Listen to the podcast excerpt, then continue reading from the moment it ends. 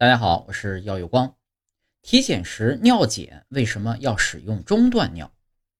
想必每个人都体检过，在体检的时候呢，有尿检的环节，护士呢会提醒我们要留中断尿，这是为什么呢？根据排尿的先后顺序，可以把尿液分为前段、中段和后段。尿检使用的中断尿，就是指在排尿过程中处于中间的那一部分尿液。